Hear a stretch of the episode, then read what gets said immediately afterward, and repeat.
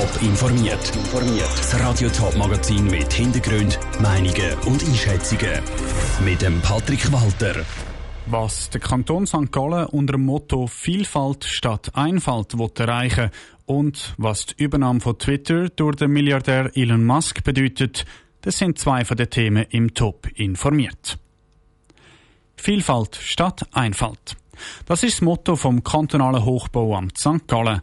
Das Hochbauamt will seine Gebäude grüner machen. Das Ziel, der Kanton soll zum Vorbild werden für St. Gallerinnen und St. Galler, wenn es ums Thema Biodiversität geht.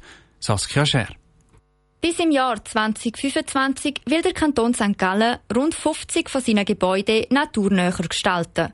Das soll zu mehr Biodiversität führen und genügend Flächen, die sich für das anbieten, gibt es ja. Die verschiedenen Massnahmen sehen ganz unterschiedlich aus, sagt Jörg Büsch, Projektleiter vom Hochbauamt St. Gallen. Zum Beispiel werden wir bestehende Wiesen, die nicht vom Nutzer dauernd genutzt werden, zu Blumenwiesen konvertieren. Wir tun zum Teil an den Fassaden auch Trockenstandorte installieren mit Sandlinsen, wo sich auch die Wildbienen können einen Unterschlupf bauen Viele von diesen vom kantonalen Hochbauamt getroffenen Massnahmen sind einfach umsetzbar. So übernimmt eine Kletterpflanze wie beispielsweise ein Efeu die Fassadenbegrünung sozusagen von allein. Mit dem Projekt will der Kanton auch eine Vorbildfunktion einnehmen, sagt der Jörg Büsch. Es soll natürlich zum Nachmachen und Nachahmen natürlich auch anregen, indem wir auch zeigen, dass auch im Siedlungsraum man Biodiversität fördern kann und auch einen Beitrag so kann und das kann jeder Einzelne machen bei sich im Garten. Die ersten Projekte, wie beispielsweise Stein- und Totholzhäufen aufbiegen oder langweilige Rasenflächen durch bunte und insektenfreundliche Blumenwiesen zu ersetzen, sind schon umgesetzt worden. Viele von Massnahmen helfen aber nicht nur den Insekten und Pflanzen, sondern auch den Menschen. Begrünte Flächen erhitzen die Umgebung nämlich bedeutend weniger als kahle Betonflächen und das hat schlussendlich auch positive Auswirkungen aufs Mikroklima. Der Beitrag von der Saskia Scher. Dass die Umgebung der St. Galler Gebäude sollen naturnäher werden, hat auch ganz praktische Auswirkungen für die Angestellten vom Kanton. Es gibt nämlich weniger Arbeit, weil eine farbige Blumenwiese kein Dünger braucht und nicht muss regelmäßig gemeint werden. Wir bleiben beim Thema Klima, wechseln aber in den Kanton Zürich. Am 15. Mai dürfte das Thema Klimaschutz nämlich wieder einen Haufen Leute an die Urne ziehen. Es wird darüber abgestimmt, ob der Klimaschutz in der Kantonsverfassung soll verankert werden. Der Kevin Wittmer mit dem Argument von Gegner und Befürworter. Der neu geplante Verfassungsartikel bezüglich dem Klimaschutz soll das Ziel von Netto Null besser definieren.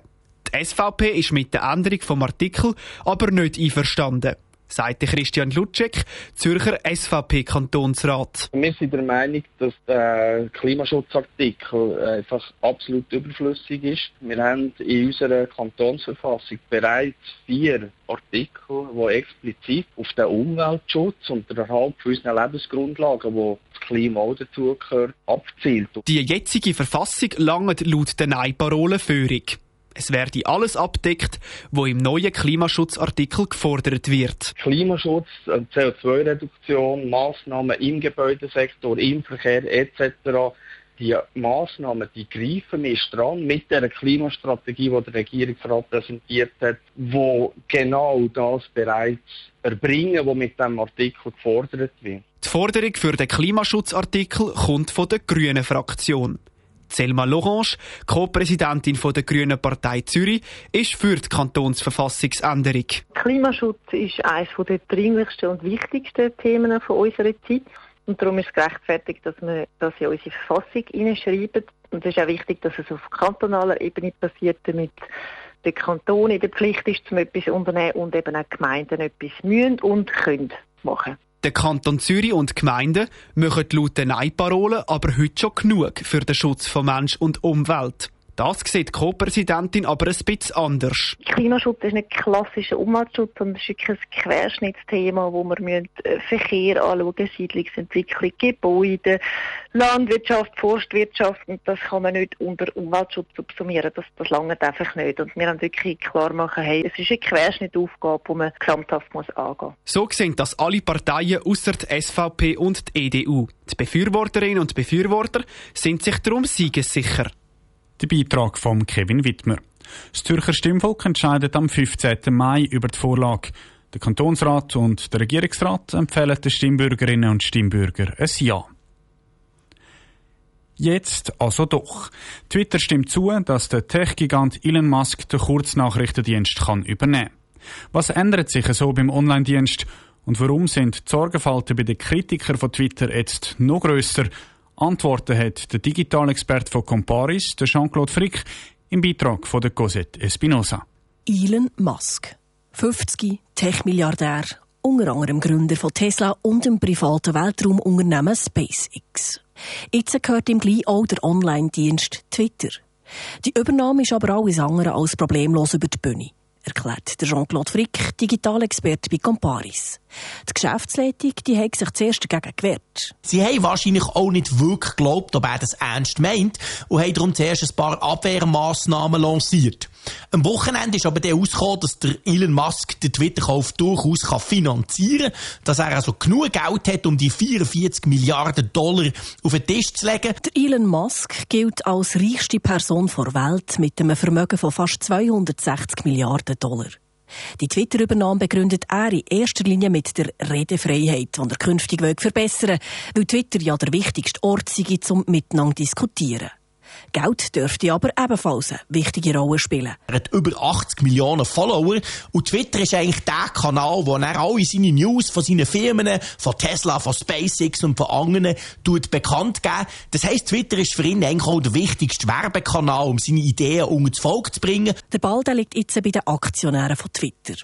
Wie aber verändert sich Twitter durch die Übernahme von Elon Musk? Das grösste Problem von Twitter ist sicher die grosse Einstiegshürde. Im Unterschied zu anderen sozialen Netzwerken wie Facebook oder Instagram sieht man bei Twitter zuerst mal nichts, wenn man neu anfängt und muss sich mühsam seine Ideen, seine Follower und vor allem seine Themen zusammensuchen, bis man dann auch den Tweet bekommt, den man will. Das ist bei anderen Plattformen viel cleverer gelöst und sicher einer der Hauptgründe, warum Twitter viel kleiner ist als die anderen sozialen Medien.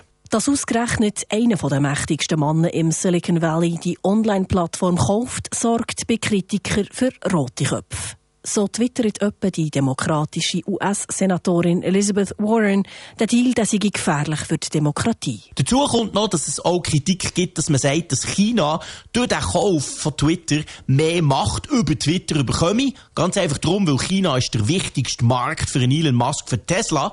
Und da kann man sich natürlich vorstellen, dass quasi über diesen Hebel China dürfte versuchen, Einfluss auf das soziale Netzwerk zu nehmen. Bis Ende Jahr wollen sich Twitter und der Elon Musk jetzt Zeit geben, um den Verkauf Verkauf abzuschließen. Top informiert, auch als Podcast. Mehr Informationen gibt's auf toponline.ch.